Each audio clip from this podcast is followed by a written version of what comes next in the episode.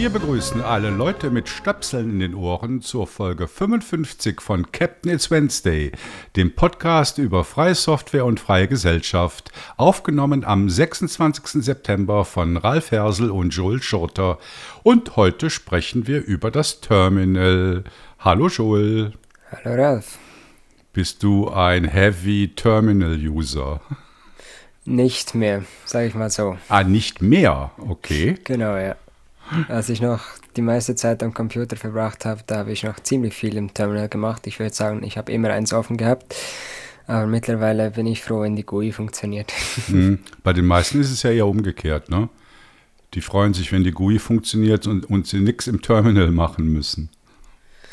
Ja, Ja, da, da kommen wir dann gleich noch zu. Also, bevor wir in das Thema richtig einsteigen, gibt es zuerst ähm, wieder ein paar Hausmitteilungen. Äh, wie immer in diesem Monat weisen wir auf unseren Schreibwettbewerb hin, bei dem es was zu gewinnen gibt. Der läuft noch bis zum 30. September, also noch ein paar Tage. Noch drei Tage, um, äh, um genau zu sein. Und da könnt ihr die Freedom Box gewinnen und dafür müsst ihr einfach nur als Neuschreiber oder Neuschreiberin einen Artikel bei uns abliefern, der dann auch publiziert wird. Und dann losen wir das aus und dann habt ihr einen schönen Gewinn zum Rumbasteln. Ähm, ja, dann haben wir ja bei unserem Podcast das Problem bisher gehabt, dass wir keine richtigen Shownotes haben. Also da stand eigentlich immer das Gleiche drin, halt mit einem veränderlichen Titel und einer Kurzbeschreibung. Und das ist natürlich ein bisschen schade, weil gerade auch heute in der Folge haben wir halt sehr viele Links auf Dinge, über die wir sprechen, mit drin. Und die möchten wir euch natürlich nicht vorenthalten. Und deshalb werde ich wie letzte Woche die kompletten Show Notes dann wieder in den Artikel bei GNU Linux CH reinkopieren damit ihr das nachlesen könnt und nachklicken könnt. Ähm, ja, damit ist natürlich immer noch nicht das Problem gelöst, wie wir das automatisieren. Ja, ich glaube, da müssen äh, Joel, Fabian und Tim und ich nochmal drüber reden, wie wir das machen können. Weil wir schreiben unsere Show Notes in, in Nextcloud Markdown Editor. Und letzte Woche habe ich das einfach rüberkopiert in unser CMS, also Bluedit in den Editor und dann hatte ich halt äh, 20 Minuten lang Formatierungsarbeit, bis ich alle unnötigen Zeilenumbrüche und so weiter ähm, da wieder rausgefummelt hatte. Also das ist noch nicht optimal, müssen wir noch mal ran. Jetzt, äh, wir reden ja auch oft über das Fediverse und da gibt es ja auch für Podcasts Lösungen. Also vielleicht kennt die eine oder der andere Funk Whale. Das ist aber weniger für Podcasts, sondern eher für Musik gedacht, die man da teilen kann. Es gibt aber auch den Fedi-Service Castopod. Äh, Wäre vielleicht für uns auch nochmal eine Alternative zu selbst gebastelt. Also ist ein Fediverse-Service, auf dem man Podcasts einstellen kann. Ähm, ihr erinnert euch vielleicht, vor zwei oder drei Folgen hatten wir, hatte ich mit Ük Ük gesprochen. Und Ük Ük hat jetzt auch vor ein paar Tagen einen neuen Podcast auf die Beine gestellt, der heißt Reboot Politics. Findet ihr in den Show Notes. Und die verwenden eben diesen Fediverse-Service Castopod, um ihre Podcasts zu publizieren. Schauen wir uns mal an, vielleicht ist das ja auch was für uns. Bei uns geht es einfach darum, dass wir möglichst wenig Aufwand haben, den Podcast zu produzieren. Und äh, ja, deshalb verwenden wir halt Autopod, wo ich dann nachher kurz auch nochmal drauf zu sprechen komme. Ja, das waren auch schon die Hausmitteilungen. Unser Thema heißt heute Dein Freund das Terminal. Äh, sehen das alle so, Joel? Ist das Terminal der Freund oder die Freundin von Linux-Usern? ich habe nur wenig Linux-User in meinem Umfeld, aber so was ich im Talk beobachte, ist das Terminal durchaus äh, ein Gegenstand des Nutzungsverhaltens, sage ich mal. Aber wie viele, da müsste man jetzt eine Umfrage machen, was häufiger oder was, was am liebsten genutzt wird. Ich denke mal, je mehr man mit dem äh, System an sich zu tun hat, desto mehr kommt man auch ans Terminal ran. Weil grafische Oberflächen gibt es für quasi alles. Aber bis man die eingerichtet hat, bis man die so bedienen kann, wie man das möchte, da ist man dann meistens oder oftmals doch mit einem Einzeiler im Terminal schneller. Genau, das stimmt. Da kommen wir dann später noch dazu ja. bei den Anwendungsfällen. Also ich meine, das Ganze hat natürlich seinen Ursprung in der Vergangenheit. Also früher gab es halt keine grafischen Benutzeroberflächen. Die Älteren unter euch können sich vielleicht noch an DOS erinnern. Ähm, ja, damals gab es halt nur Konsolen oder allenfalls Terminals. Auf den Unterschied gehen wir noch ein. Und heute ist es, äh, oder ne, es ist heute immer noch so, dass fast alle Aufgaben und Arbeiten, die man auf dem Linux-System machen möchte, im Terminal ausgeführt werden können. Davon gibt es natürlich Ausnahmen, also Anwendungen, die explizit eine grafische Umgebung verlangen, also zum Beispiel Spiele oder das, das Bearbeiten von Multimedia-Dateien. Ich weiß nicht, Joel, fällt dir noch was anderes ein, wo Dinge, die man nicht übers Terminal machen kann, wo man explizit eine grafische Benutzeroberfläche braucht? Irgendwas ja, zeichnen? Jetzt, so? Ja, zeichnen. Kann man auch übers Terminal, je nachdem, wie genau man es haben, haben möchte. Aber ASCII-Grafik. Ja, genau. Aber ich denke mal, Webbrowsing, man kann, es gibt da ja schon Terminal-Dinge, aber ich denke, das fällt einem in einer grafischen Oberfläche doch deutlich leichter. Mhm. Aber jetzt so weitere Vergleiche habe ich jetzt, da müsste ich jetzt an mein Ich vor drei Jahren zurück, wo ich noch knietief im Thema war. Ich muss da wieder ein bisschen mehr reinkommen. Ja, aber zum Glück hat man ja heute die Wahl, oder? Also als, als genau. Anwender oder Anwenderin kann man zwischen dem GUI, also der grafischen Benutzeroberfläche, oder dem TUI, der textbasierten äh, Benutzeroberfläche oder halt dem CLI Command Line Interface auswählen. Man hört und liest aber immer wieder, also ich habe das gerade noch auf, auf Masto wieder gelesen, die Aussage, dass man bei Linux im Terminal arbeiten muss. Und das ist einfach falsch. Das ist falsch, oder? Richtig ist, man kann oder man darf im Terminal arbeiten, wenn man das gerne möchte. Und die ganzen modernen GNU-Linux-Distributionen lassen sich seit langem ausschließlich über die grafische Benutzeroberfläche bedienen und verwalten. Und also wer äh, Linux einsetzt oder darauf umsteigt, der wird nie mit dem Terminal in Berührung kommen, falls er oder sie das nicht möchte. Oder es Dinge gibt, die halt deutlich einfacher sind, zum Beispiel Troubleshooting, falls mal doch ein Programm zerschossen ist oder etwas ähnliches. Ja. Also da fällt mir jetzt kaum eine GUI ein, die solche Probleme dann lösen kann. Aber da hat man dann auch oftmals Anleitungen und da kann man dann die Befehle blindlings eintippen und im dümmsten Fall merken, dass alles schief geht. Ja, genau. Also beispielsweise, wenn man irgendwas kaputt konfiguriert hat oder genau, irgendeine ja. exotische Hardware hat oder eine exotische Distro, da kann es dann sein, dass man zum Beispiel beim Booten auf einer Konsole landet, äh, wo man dann Dinge machen kann, Dinge reparieren kann zum Beispiel. Aber äh, es gibt einfach viele Aufgaben oder bestimmte Aufgaben, die man im Terminal wesentlich einfacher, effizienter und schneller erledigen kann, als da in der GUI-Anwendung eine Klickorgie zu starten. also viele, viele Beispiele dazu kommen später. Aber Vielleicht sollten, ich habe jetzt schon mehrere Begriffe erwähnt, vielleicht sollten wir mal mit einer Begriffsdefinition starten. Also im Raum stehen die Begriffe Terminal, Konsole und Shell. Also ich glaube, Shell haben wir jetzt noch nicht gesagt. Aber was ist das überhaupt? Also äh, Joel, bevor du unsere Shownotes gelesen hast, hättest du unterscheiden können zwischen Terminal, Konsole und Shell? Vielleicht hätte ich das früher gekannt, aber jetzt so aus dem Stegreif raus hätte ich gesagt, ja, es sind Begriffe für ungefähr dasselbe. Heute sagt man eigentlich Terminal. Aber dass es Unterschiede gibt, da habe ich jetzt doch noch einige Aha-Momente erlebt, als ich deinen Text durchgelesen habe oder mich selber damit befasst habe. Ja, früher wusstest du das mal. Hallo, so alt bist du noch nicht. ja, ich, ich kann mich nicht daran erinnern. Es kann sein, dass ich mal was darüber gelesen habe. Ja. Also eben Shell, Terminal, Konsole, was ist das? Was sind die Unterschiede? Äh, Shell ist eigentlich ganz einfach. Das ist der Kommandozeileninterpreter.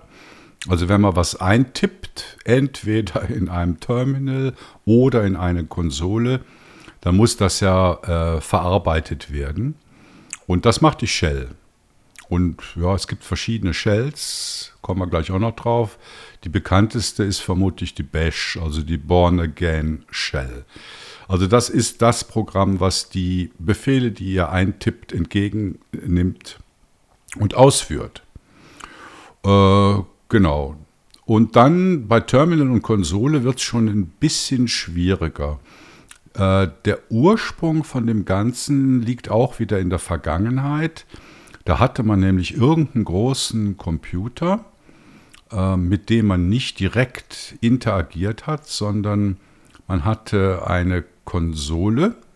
Also das bestand in der Regel aus einer Tastatur und einem Bildschirm. Und damit konnte man halt Befehle an den großen, ich sag mal, Unix-Computer absenden.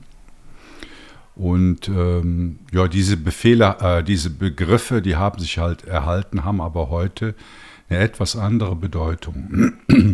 Also unter einem Terminal kann man sich heute eine grafische Anwendung vorstellen, also ein ganz normales Programm, was man startet. Sind wir wieder bei der Grafik.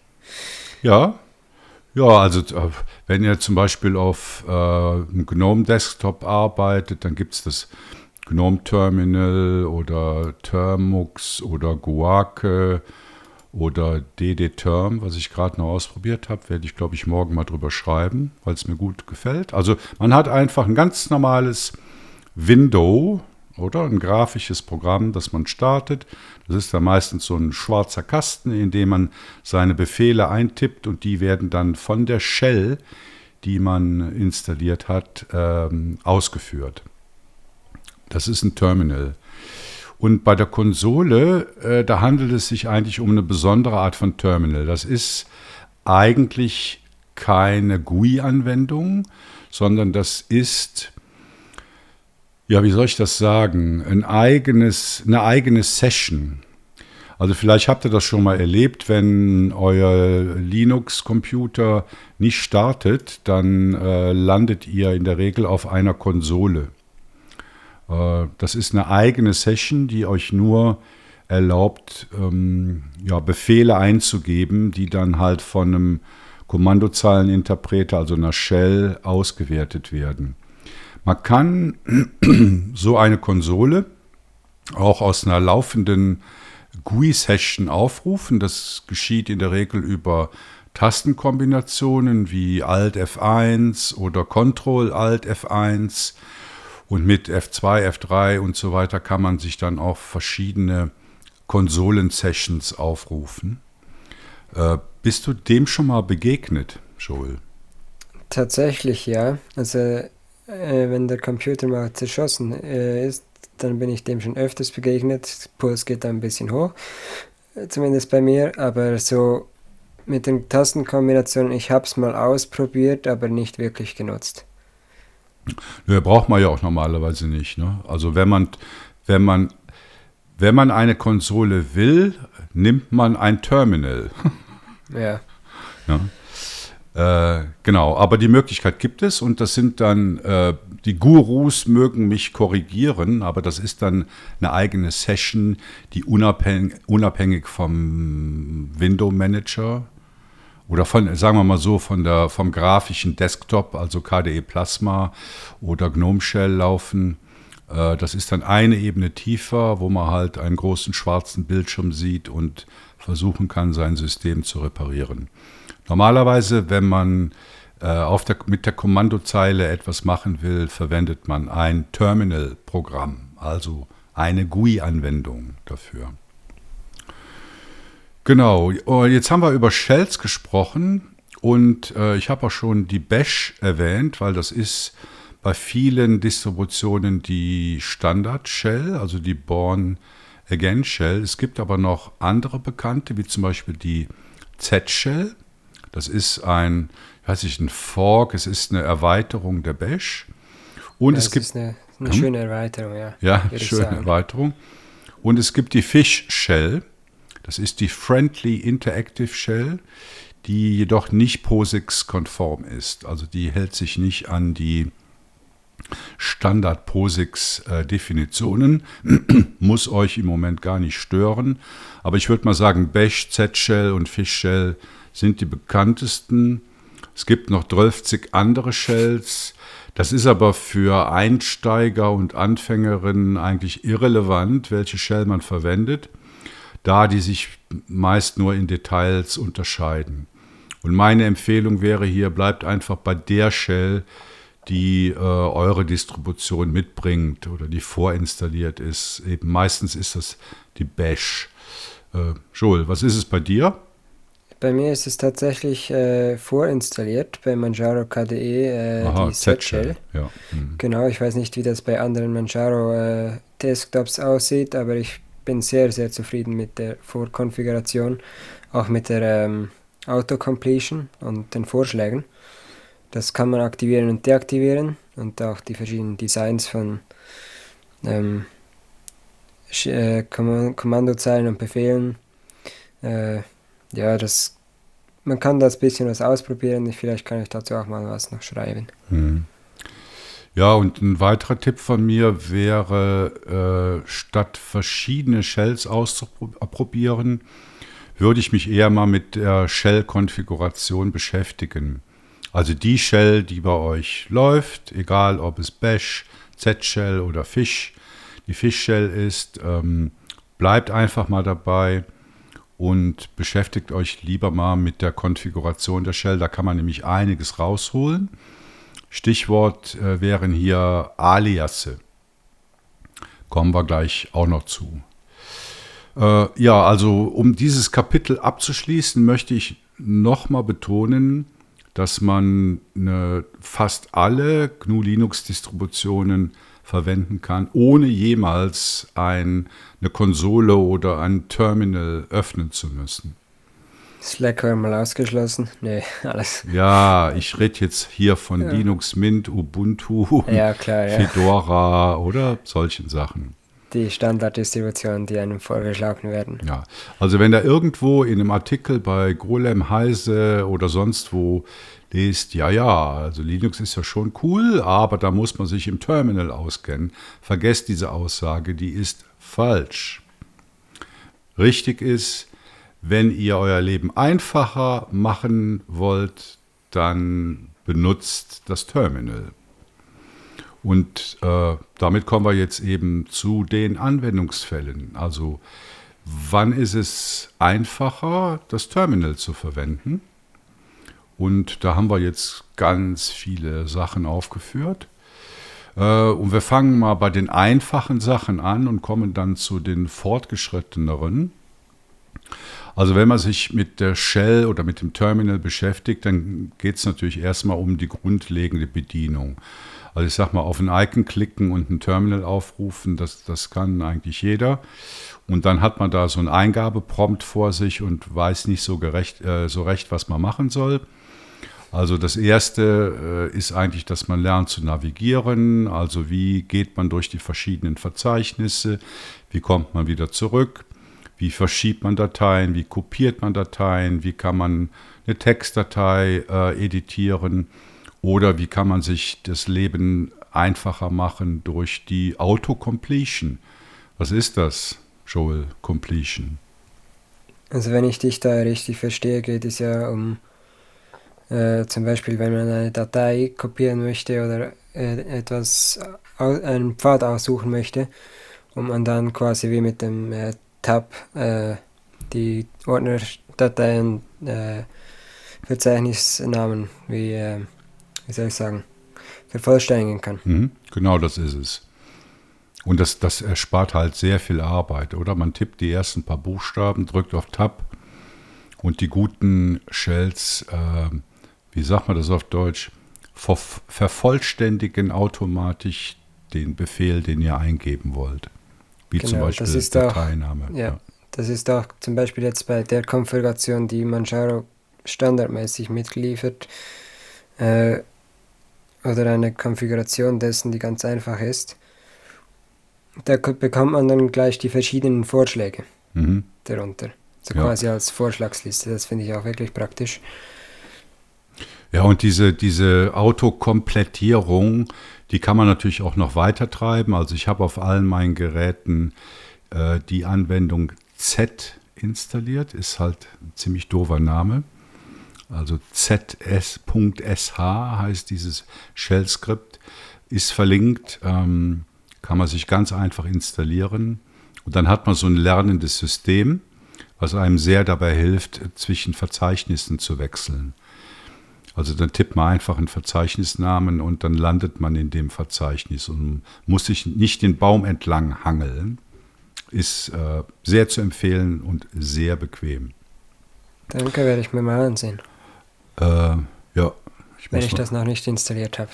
ja, und ich habe den Link auch noch nicht aufgenommen, so wie ich das jetzt sehe. Muss ich noch machen. Z kann man natürlich nicht nach suchen, oder? Im Internet. nach Z, ich verlinke den Artikel. Äh, ist eine tolle Sache und auch überhaupt nicht kompliziert. Ja, was kann man, was gibt es sonst noch für Anwendungsfälle? Man kann natürlich Systeminformationen abrufen. Was manche vielleicht kennen, ist NeoFetch. Äh, NeoFetch ist ein kleines Programm, was man installieren kann, ist eigentlich in allen Paketmanagern enthalten. Und wenn man NeoFetch aufruft, bekommt man halt so eine Auflistung von Systeminformationen.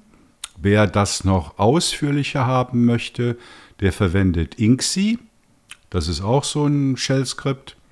Und da kann man noch unterscheiden, ob man Informationen über das Audiosystem, über die Lüftersteuerung, CPU äh, und so weiter haben möchte. Also Inksy ist der große Bruder von NeoFetch. Äh, ich nehme an, du hast mindestens eins davon bei dir installiert, Joel. NeoFetch ganz klar, ja. Mhm. Inksy habe ich vielleicht mal ausprobiert, aber ich müsste ich jetzt schauen. Ja. Nach der neuen Installation des Laptops habe ich es wahrscheinlich nicht drauf. Mhm. Ja, also Inksy ist wie NeoFetch, aber mehr. So, dann kommen wir zu den Editoren. Das ist natürlich ein heikles Thema. Alle Ja. kennen die Vim und Emacs Wars. Und ich nehme da auch gern Nano noch mit rein. Und hier wäre meine klare Empfehlung, falls es darum geht, äh, Textdateien im Terminal zu bearbeiten, nehmt Mikro und haltet euch aus Vim und Emacs raus. Siehst du das auch so, Joel? Ja, absolut, hundertprozentige Unterstützung. Ja. Und der Grund ist, äh, weil man Mikro eigentlich intuitiv bedienen kann. Also äh, Vim ist ja oder VI ist ja so ein, fast ein Meme. Keiner weiß, wie man äh, VI verlässt.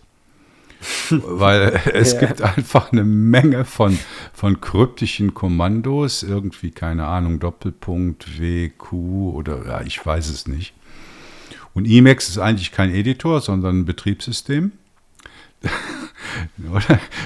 Das ist so aufgebohrt, da kann man alles mitmachen.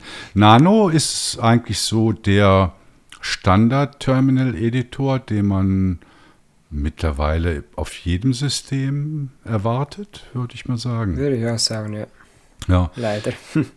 Ja gut, also Nano ist jetzt nicht ganz so schlimm, äh, aber kann halt noch lange nicht so viel wie Mikro, beziehungsweise ich, ist nicht so intuitiv wie Mikro. Einfaches Beispiel, äh, die normalen Ctrl-C, Ctrl-X, Genau. Ctrl-V-Operationen, um was zu kopieren, auszuschneiden, ähm, die funktionieren in Nano nicht so, in Mikro aber sehr wohl.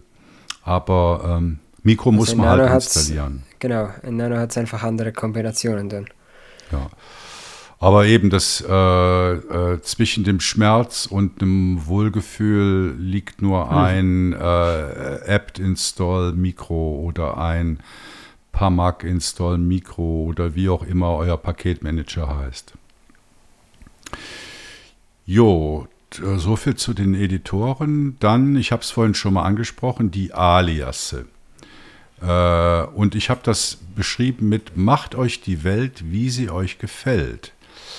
Und wenn man mal angefangen hat, im Terminal was zu machen, dann fallen einem schnell irgendwelche Befehlskombinationen ein, die man gerne abkürzen möchte.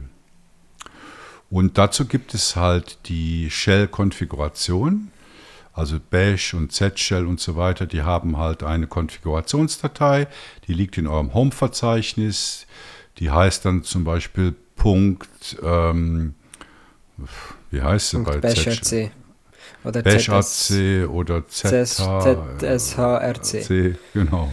Ja. Und das ist eine Textdatei, da stehen die Konfigurationen drin. Äh, da müsst ihr gar nichts kaputt machen, aber es gibt einen Bereich, der, wo die Aliasse drin stehen. Da steht Alias und dann irgendeine Abkürzung und dann welcher Befehl mit der Abkürzung ausgeführt werden soll. Das ist sehr einfach zu verstehen. Und da gibt es in den meisten äh, Shell-Konfigurationsdateien berei äh, bereits Einträge zu. Könnt ihr also abgucken.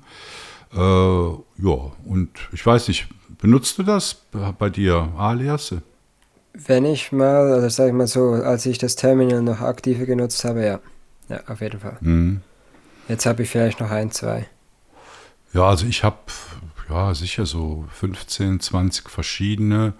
Also zum, um nur mal ein Beispiel zu nennen, ich will oft mal gucken, wie, was für Geräte habe ich denn im lokalen Netzwerk.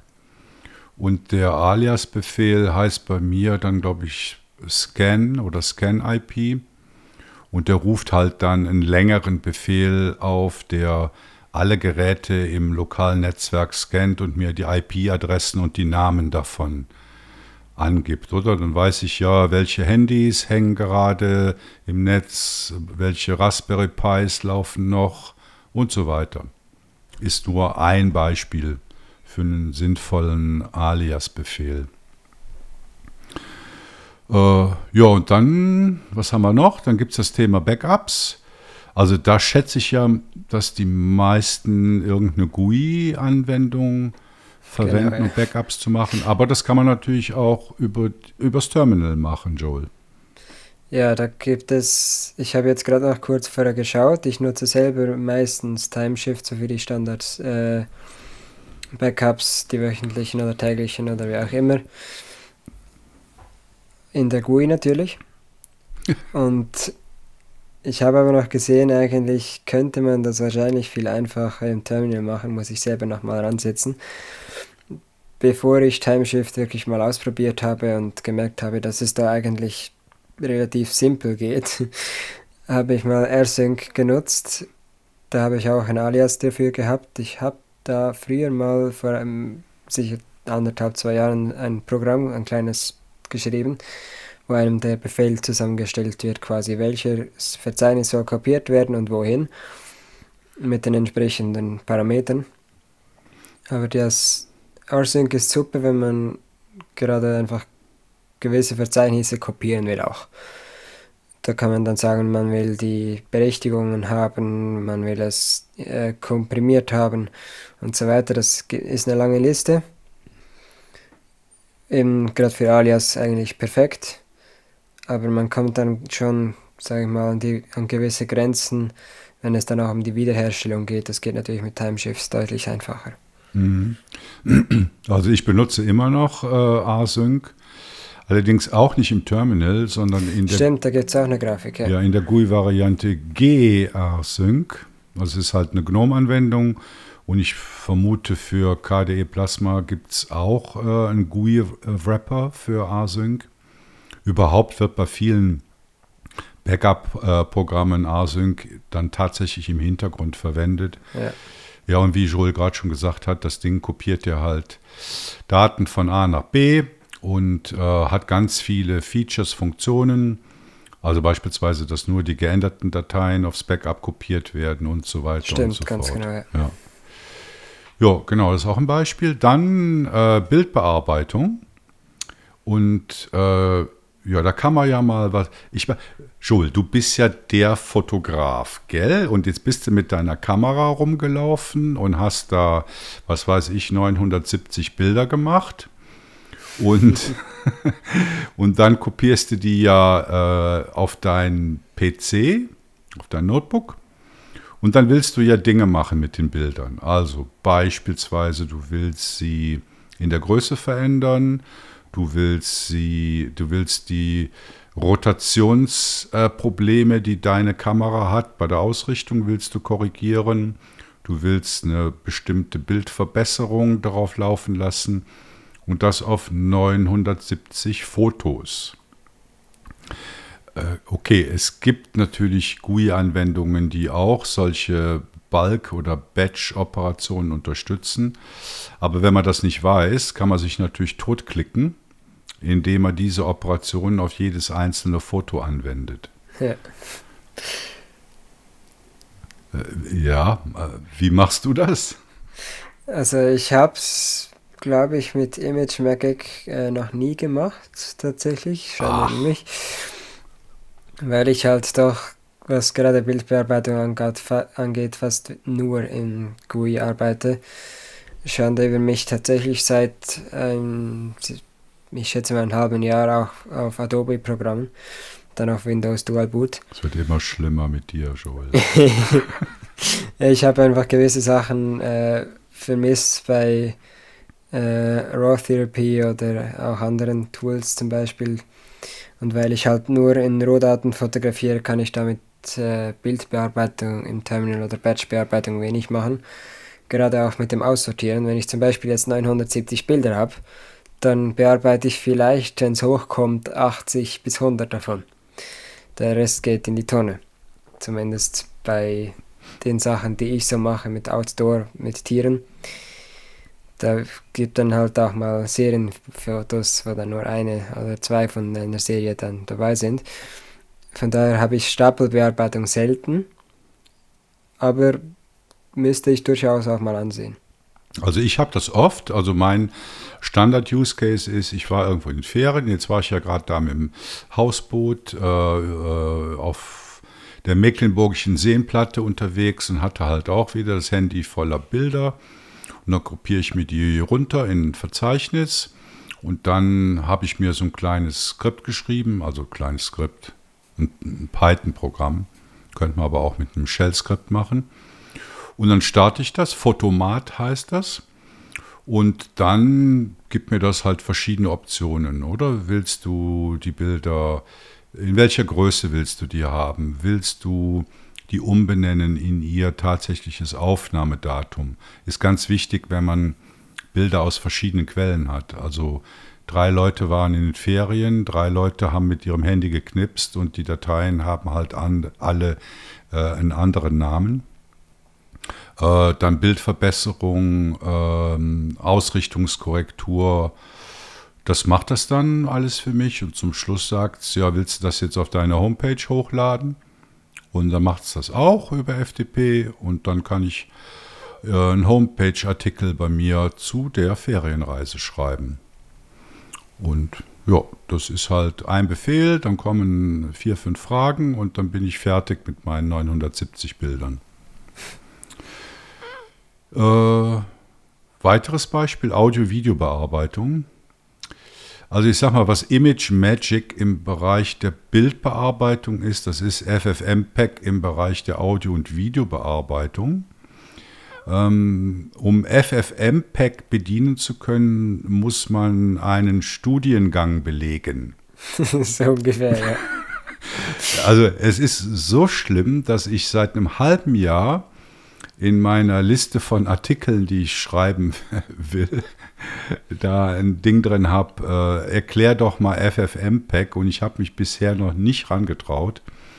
Also FFmpeg ist ein extrem mächtiges Programm für die Audio- und Videobearbeitung und äh, mit der Mächtigkeit kommt halt auch die Komplexität. Also Absolut, wenn du ja eine bestimmte Aufgabe hast, was du mit Videos oder mit Audioaufnahmen äh, machen willst und du versuchst herauszufinden, was denn jetzt der richtige FFmpeg-Befehl ist, das ist dann schon eine Herausforderung. Also, wenn man es geschafft hat, dann ist man glücklich und man hat einen Einzeiler und hat sich genau, viel ja. Arbeit erspart. Das ist gerade auch praktisch bei Konvertierungen, sage ich mal. Mhm. WAV into MP3 und so weiter. Genau. Was haben wir noch? PDF-Bearbeitung. Äh, ja, in den Shownotes findet ihr einen entsprechenden Link auf einen Artikel, den wir bei GNU Linux CH darüber geschrieben haben. Äh, PDF-DK sage ich nur, oder? Das PDF-Toolkit ist so eine klassische Terminal, Terminal-Befehl, mit dem man vielfältige PDF-Bearbeitungen machen kann. Nicht alles, was man, was man will, aber doch sehr viel. Also das wäre ein Beispiel. Dann Musik hören im Terminal. Das ist vermutlich ein, ja, so ein Edge-Use-Case. Also macht keiner, weil die Leute sind ja auf, hören ja Musik auf Spotify oder Deezer oder YouTube oder mit irgendeinem Player aus der eigenen Konserve, keine Ahnung. Ähm, Stichwort ist da äh, YouTube DLP, also YT-DLP. Das ist ähm, ein Terminal-Programm, was die API von YouTube abgreift. Und da hatte ich auch schon mal einen Artikel geschrieben, wie man mit einem Terminal-Kommando jedes beliebige Musikstück auf der Welt abspielen kann. Äh, das Problem bei YouTube DLP ist, dass äh, Google, also YouTube, ständig irgendwelche Änderungen an ihrer Schnittstelle, also an ihrer API macht und deshalb YouTube DLP oft nicht funktioniert. Ähm, ständige Leser von GNU Linux CH kennen vielleicht auch die Anwendung Uplay, die ich geschrieben habe. Äh, die verwendet auch äh, YouTube DLP als Library im Hintergrund. Ist im Moment kaputt, weil Google halt wieder was an der API gedreht hat. Also das funktioniert im Moment nicht. Ähm, aber man kann zum Beispiel Radio hören im Terminal. Das geht ganz einfach. MPV ist auch so eine, ist eine GUI, aber auch äh, eine Terminal-Applikation, mit der man, ähm, wie sage ich das richtig, Multimedia-Streams abspielen kann. Also da gibt man einfach ein MPV und dann die URL, die man sich aus YouTube oder sonst wo rauskopiert hat und dann spielt die Musik. Ähm, was haben wir noch? Fotos bearbeiten, habe ich gerade schon erzählt. Äh, Podcast produzieren, genau, hatte ich am Anfang darauf hingewiesen. Also da hatte ich ja jetzt für unseren, für diesen äh, Podcast das Python-Skript oder Python-Programm Autopod geschrieben. Und das ist auch ein gutes Beispiel, wie man sehr viel Zeit sparen kann. Ja. Also der Joel und ich, wir nehmen jetzt hier gerade auf und da fallen halt zwei FLAC-Dateien raus und morgen, äh, wenn ich den Podcast produziere, starte ich im Terminal Autopod, sage, mach es, also ich drücke eine Taste und danach erscheint um 12 Uhr der fertig abgemischte Podcast bei GNU Linux CH, ohne dass ich irgendetwas weiteres machen muss. Also die Zeiten, wo ich zwei Stunden lang in ähm, Audacity abmischen musste, die sind definitiv vorbei. Das Einzige, was ausstimmen muss, sind die Parameter und die Pfade nicht. Ja, wobei das hat sich jetzt rausgestellt. Also am Anfang dachte ich, man müsste jeden einzelnen Sprecher einzeln einmessen, aber es ja. hat sich herausgestellt, dass mit der Standardkonfiguration das auch bei mehreren Sprechern gut funktioniert. Also ich habe ja auch schon Interviews gemacht, also eben äh, mit, mit ÜK und ja, hat gut funktioniert. Oh, was kann man sonst noch machen? Ich meine, man kann so viel machen. Man kann Serienbriefe erstellen, wenn man zu blöd ist wie ich, in LibreOffice Writer zu verstehen, wie die Serienbrieffunktion geht. Auch da kann man sich ein einfaches Shell-Skript äh, machen, was einen Text mit Platzhaltern nimmt und das halt mit Daten aus einer CSV-Datei auffüllt. Äh, man kann Webpages erstellen. Also ich benutze für viele Projekte, die ich habe, Hugo.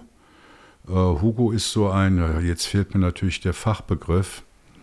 Ähm, es ist eine CMS ist ja übertrieben. Ja, CMS ist es eben nicht. Es macht dir genau. so ein Static, Static Webpage Generator. Genau, ja. Äh, wird auch ja, überwiegend im Terminal betrieben und verwendet halt Markdown-Files für die einzelnen Artikel. Äh, bin ich sehr mit zufrieden. Äh, ja, ist easy, aber wäre halt zum Beispiel für Webpages im Terminal. Und dann gibt es halt den Bereich der künstlichen Intelligenz, Joel.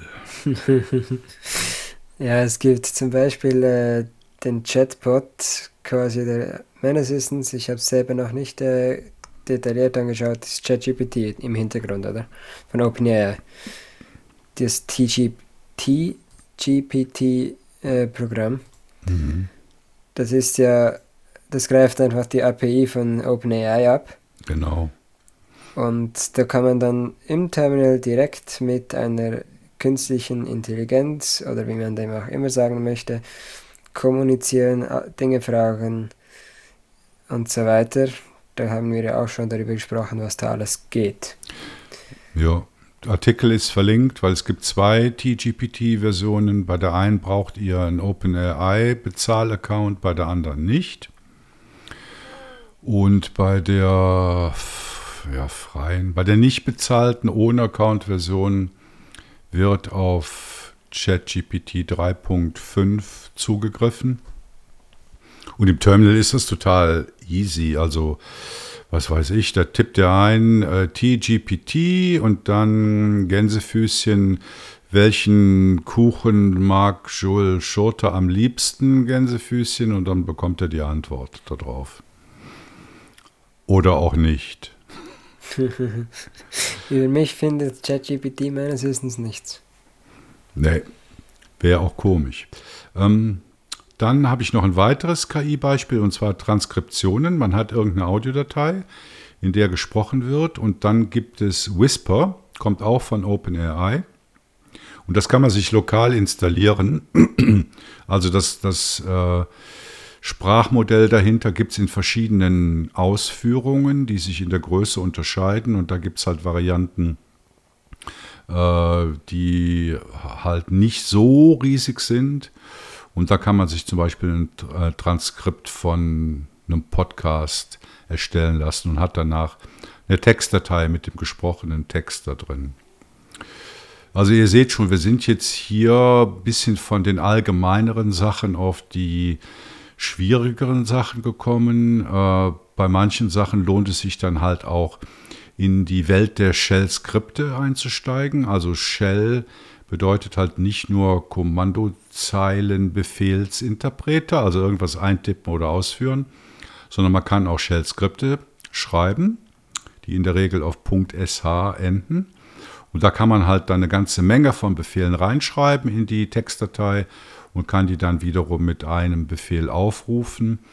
Und äh, ja, kann man sich einarbeiten. Meine Empfehlung wäre da eher äh, auf Python-Skripte oder Python-Programme zu gehen, die man dann auch aufrufen kann mit einem Python-Interpreter, der eigentlich bei jeder GNU Linux-Distribution installiert ist. Und ja, Python kann mehr als Shell-Skripte und ist auch äh, einfacher zu lernen und zu lesen wie ich finde. Ich weiß nicht, wie der Joel das findet. Ich habe mich sehr lange abgemüht, mit Python zu lernen. Ich habe es schlussendlich aufgegeben. Aber Shell-Skripte habe ich ein bisschen was mal gemacht, eben so ein Backup-Skript oder so. Aber das sind dann eher quasi eine, Anreihung von Bash-Befehlen oder äh, eben kleinen Befehlen, zum Beispiel herumnavigieren oder irgendwelche langen Ze Einzeiler oder Mehrzeiler. Und dann das auszuführen, Python-Skripte äh, für so Sachen habe ich jetzt noch nie wirklich genutzt. Was natürlich auch eine Möglichkeit wäre, wenn man beides nicht kann und trotzdem was braucht. Vielleicht kann man es mit TGPT mal an eine KI abdelegieren. ja. ja, genau, ja. Ja, sehr guter Hinweis und damit sind wir auch schon am Ende dieser Folge. Wir haben eine Viertelstunde überzogen, macht aber nichts. Äh, ihr wisst, dass ihr eure Meinung zu diesem Podcast und zu allem anderen, was wir machen, mitteilen könnt. Das ist uns wichtig.